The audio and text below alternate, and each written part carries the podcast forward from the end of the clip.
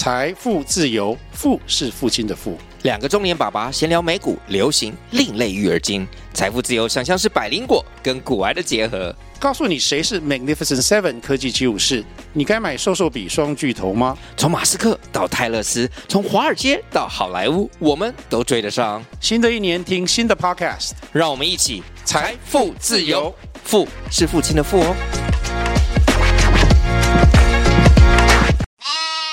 各位大家好，欢迎大家收听《投资领头羊》，我是碧如。除了 Pockets 节目内容之外，在我们永丰投顾的官网，还有关于本集内容的更进一步产业及个股的资讯。那有兴趣的朋友，欢迎点击连结并前往观看哦。目前能见度高的产业还是在 AI 的部分。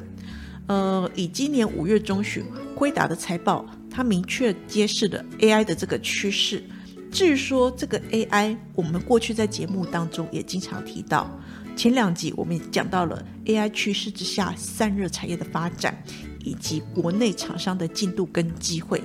呃，在八月底，华为它低调的推出了芯片自主化的五 G 新手机 Mate 六十 Pro，在国际讨热度竟然是爆表了，因为这一款手机它对外宣示了美国封锁无效。这个挑衅的意味是相当的浓厚。中国当地也因为这样民族自信心爆棚，买气相当的热络。呃，这段时间已经发现到它排挤到其他牌的手机销售。当然，在 Mate 六十 Pro 出来之后，美国老大哥看到了这件事情，他应该也不能够容忍事件的扩大。十月份。他就针对中国半导体发出扩大管制的这个禁令，新规定主要针对第一个晶片运算参数的修正，第二个扩大出口管制范围到更多的国家，包含像伊朗啊、中东以及俄罗斯这一些比较轻中的国家，大概有六四十多国进行管制。第三个，他又增加了实体清单十三间公司，主要还是包含像中国企业摩尔县城。及必认，这个禁令影响到的国家跟企业范围扩大了，而且在晶片运算参数修正之后，原本可以出轨中国的 NVIDIA GPU，像是 A 八百、H 八百、L 四十 S、L 四十以及 Intel 的 Goldie Two 都被纳在管制范围之内。这个地方势必会影响到 NVIDIA 全系列的 AI 晶片，还有 Intel 后续的 AI 布局。整体而言，十月份美国对中国 AI 晶片的这个禁令，已经从先前的算力、频宽限制，演进到算力的密度还有效能，这都在在的展现他们对中国晶片的这个全面压制。那这里应该会有很多人有一些疑问：十月份美国提前并扩大对中国半导体出口的管制，会不会扼杀了这个 AI 晶片这个产业的成长呢？我认为禁令对这个产业的冲击是一定有的。平心而论，NVIDIA AI 晶片的市况还是供不应求，像是 A 一百、H 一百还是一直缺货。虽然晶片因为禁令不能够卖到中国，但是其他排队等料的这个客户反而可能因因祸得福，可以稍微提前拿到料。因此预期短期这个事情对 NVIDIA、AMD。Intel 这些相关 AI 的晶片厂商冲击不会太大。至于说后续这些晶片的厂商，应该也会因应法规推出一些降规的版本，借此推延这个中国 AI 技术的发展，而且还要兼顾中国市场的销量。不过先前大家对 AI 的梦想太远大了，从梦想拉回现实，加上禁令限制出口。那白话来说，就是原本大家认为说 AI 可以卖的又好，卖的又多，但是禁令让能够卖的数量和价格都变差了，而且早先许多投资人他持有的 AI 股票成本就很低，这一类股价先前翻倍飙高，随便卖都在成本之上，而且对他们来讲势头不对，因为这个成本。离得比较远，所以势头不对就会快速的调节。而后来进场最高的投资人，他们因为对这个产业的趋势有所期待，但是股价偏偏由高档拉回的相当多，所以他们越套越买。但是越套越买的结果，导致说只要一有反弹，他们又想要卖一些来解套，所以这么一来，不管是原先持有的，或者是进场追高越套越买的，这些动作都让 AI 的筹码相当的凌乱，这样子也造成了族群的股价不振。那我看来，这个趋势可能还要花时间沉淀筹码来扭转。AI 讲究高速运算能力，还有效能，同时要兼顾低的耗能。这么一来，拉动了各项零组件的升级。那我们如果比较 AI 跟通用型伺服器的成本，AI 伺服器的成本增加最多的是在 GPU，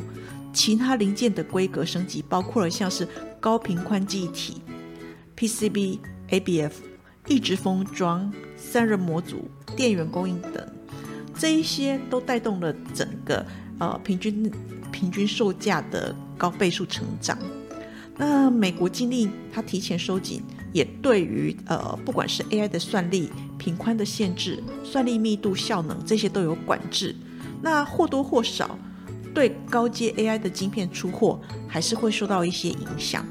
而且呃我们刚刚提到的，不管是高频宽记忆体。或者是散热、电源供应这一些升级的题材，其实主要还是落在高阶晶片的这种成长，这一些它受到的影响稍微比较大一点。相对来看，即使说 AI 晶片厂往降规的路线来走，用来争取未来的这个中国市场，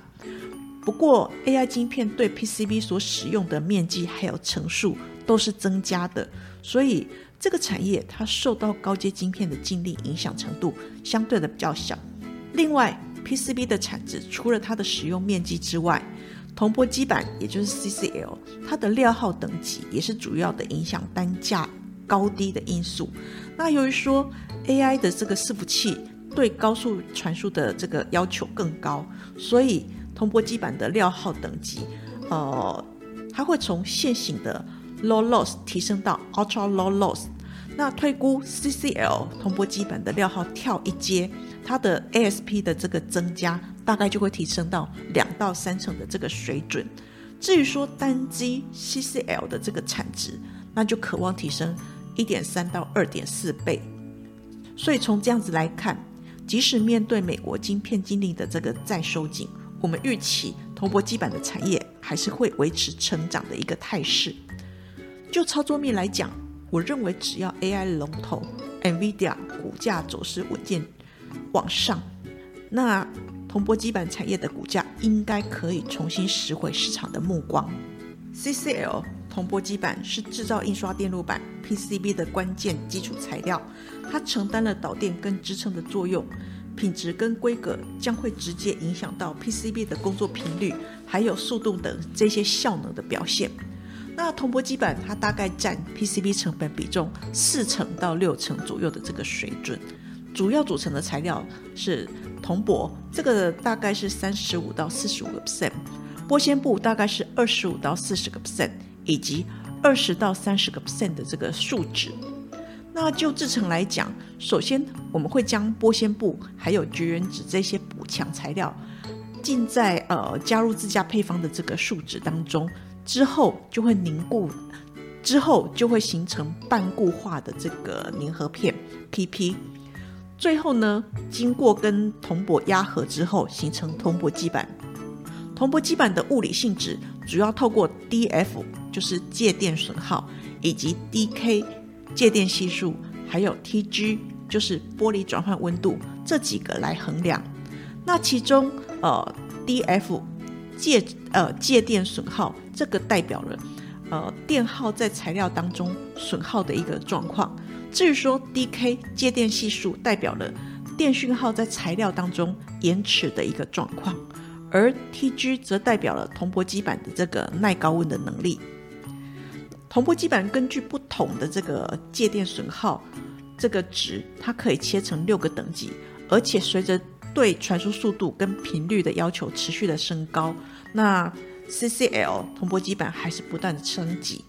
越上层的介电损耗越低，技术就越难，它的附加价值就更高。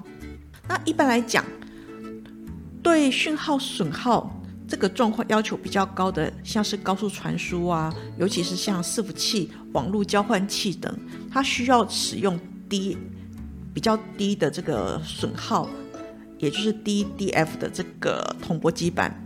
那例如说像五 G 啊、先进驾驶辅助系统的这个雷达等这些高速的讯号，它如果说要用高频率的方式传输，就会使用呃兼具低的 DF 损耗以及低的 DK 也也就是说低延迟的 Very Low Loss 铜箔基板。全球的铜箔基板供应商众多而且分散，前三大厂商分别是。建涛、生意以及台湾的南亚，主要是做这个大众规格的产品。其余知名的这个厂商包括了像是 Panasonic，或者是台光电、联茂、台耀、斗山、日立化工，以及呃 Rogers 这些，他们这个市占率大概二到八个 percent 不等。至于说刚刚提到的，包括了像是。高频或者是高速的这种高阶铜箔基板，它因为技术等级比较高，所以呃比较高阶的这个部分，它的产业集中度更高，厂商对客户就会具有议价的能力，有能力转嫁它的成本给客户。其中 Panasonic、台耀、斗三、日立化工以及 Isola 这些琢磨在这个 Low DK 的这个料号，那应用在像像是。高速的传输网通相关。至于说，呃，Rogers 它则是独霸于高频的应用，而台湾的台光电则是专注在 D H 呃 HDI 这些手持式的产品。至于说联茂在这几年转型切入网通相关 server 跟基站的应用。那如果收敛到台湾的话，目前台湾的同步基板三大厂商包括了六二七四的台药。二三八三的台光电，六二一三的联茂，台药呢？它是我们国内专业的铜箔基板制造商，公司的技术来自工研院，而且提早同业布局超耐高温以及高频高速的材料，所以跟这个上游的玻纤布供应商，呃，关系密切。它的下游应用主要是在基地台啊、switch、server 这些网通的领域。目前适用在高频高速的 ultra low loss 跟 low loss 这些材料的占比就已经达到了三十三个 percent。下游的客户包括了像是博智啊、高技啊、华通啊、金相电等。主要的对手就刚刚提到的，像是一三零一的南亚，或者是六二七四的这个联茂，二三八三的台光电、生意斗山、Panasonic、Isola。台药它专注在呃高速传输的料号。呃，布局低损耗的 low loss 相关的产品，现在这个成果已经逐渐的显现了。在高阶材料产品已经陆续通过客户的认证，并开始出货之下，那受惠在 AI 伺服器的浪潮浪潮带动高阶的交换器需求，呃，八百 G 的这个交换器系列渴望从第四季开始出货，所以预期今年的第四季营运渴望开始创高。至于说二三八三的台光电，它在两千零二零年来开始积极的切入，像是 server 啊或者 switch，还有 AI server 这些比较高速的这个传输领域。那这么一来，它也持续侵蚀同业的这个呃 server 或者 switch 的市占。在二零二三年，它又成为美系的这个 AI server 首轮的供应商。随着后续 AI server 的这个量能放大。包括像是四百 G 或者是八百 G 的 Switch 渗透率的提高之下，我们认为长线长线的这个产品组合渴望持续转加，带动营运向上。那以二零二四年来看的话，我们认为在手机呃市况回温，而且像是 Eagle String 跟 Genoa 的这个新平台转换转换，AI server 需求向上，还有。哦，四百 G 的 Switch 商机这些带动之下，它的产品组合持续的转加，长线公司是往这个网通的这个产品扩散，有利它的获利持续的一个成长。至于说联茂呢，它则是受惠在 AI server 贡献营收，还有车用订单的持续的成长之下，今年下半年营运渴望优于预期。至于说中长期的营运，主要聚焦在呃 infra 跟这个 auto 的这个产品。那二零二四年 AI server 全年贡献，还有 Eagle Stream 年底的渗透率提升，那我们预计产品组合将会转加。不过比较需要注意的一点是，因为公司它主攻 L 四十 S，它所使用的高速材料铜箔基板。那预计在呃美国对中国禁禁令限制扩大之下，呃相对前面的其他两个厂商的话，它是呃营运是受到比较大的一个影响。那所以说，相较前面两家厂商的话，我们对这家公司是比较持稍微中立一点的看法。那除了台光电、联茂、台耀这三大的这个铜箔基板厂商之外，生产铜箔基板的这个铜业，这些有一些规模是比较小一点。那同业有包含了像是一六一二的宏泰啊，六六七二的腾辉电子 KY，八二九一的上茂。至于说软性铜箔基板的这个供应商，有八零三九的台红、三三五四的绿盛、四九三九的雅电等。至于说上游的原料厂商，还有像是生产铜箔或者是玻纤布的这个南亚代号一三零三，生产树脂的这个长兴代号一七一七，玻纤布有一八一五的这个富桥，铜箔有八三五啊八三五八的这个金居，还有四九八九的这个荣科等。以上是投资领头羊节目内容，谢谢收听。本公司与所推介分析之个别有价证券无不当之财务利益关系。本节目资料仅供参考，投资人应独立判断、审慎评估并自负投资风险。